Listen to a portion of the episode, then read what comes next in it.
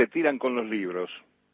La inminente salida a la luz de Mi Camino, el libro de María Eugenia Vidal, ya recibe malos tratos del presunto fuego amigo, los del planeta del cambio, cuando aún no se produjo la presentación oficial. Es curioso el accionar de estos personajes de la política, a quien más de uno le recomendaría leer libros en lugar de encargar los propios a escritores fantasmas o no tanto,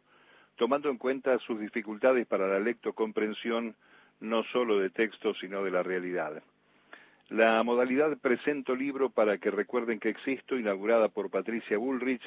abrió el camino primero sórdido y ahora francamente expuesto de la competencia para llegar a ocupar primero los lugares en las elecciones intermedias y luego el posicionamiento de candidato del mes para el premio mayor del año 23.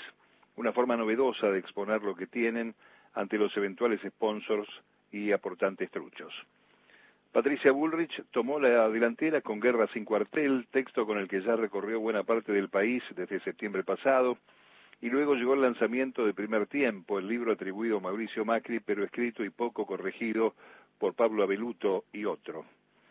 Ya se habló más de la tapa del libro que de su contenido, destacándose la foto donde Vidal aparece sosteniéndose el mentón, copiando pose y estilo de la ex primera dama yankee Michelle Obama.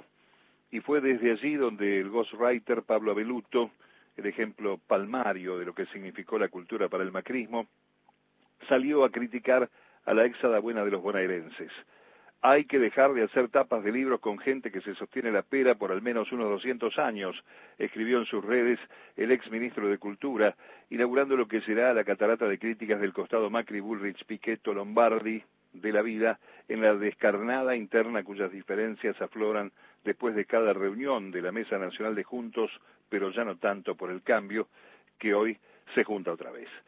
La interna recrea aquel momento de 2018 cuando surgió el llamado Plan B, con B corta de Vidal, en el escenario que el Círculo Rojo preveía para el recambio de Macri, absolutamente devaluado ante propios y extraños después de ir al Fondo Monetario y frente a los resultados funestos de su gestión. Tiempos en los que María Eugenia recorría eventos y contestaba que el candidato era Macri, aunque en el fondo soñara, como ahora, en tener su lugar presidencial tiempos de aquella frase televisiva y alcahueta que compara al conurbano con el África, ese periodista que le dijo, toc toc, señora María Eugenia, soy la historia. La historia verdadera recorre caminos oscuros y de mala gestión, suficientemente expuestas como para que el sueño presidencial siga siendo por ahora eso, solo un sueño. Instalada en el equipo de su compañero desde los tiempos de desarrollo social de Alianza de, de la Rúa, con la anécdota de René Favalor incluida, Vidal terminará ocupando el primer puesto de la lista de diputados nacionales porteños de la mano de Horacio Rodríguez Larreta, tras haber desplazado al ministro de Salud Quirós por causas que son de dominio público. Sobre el libro,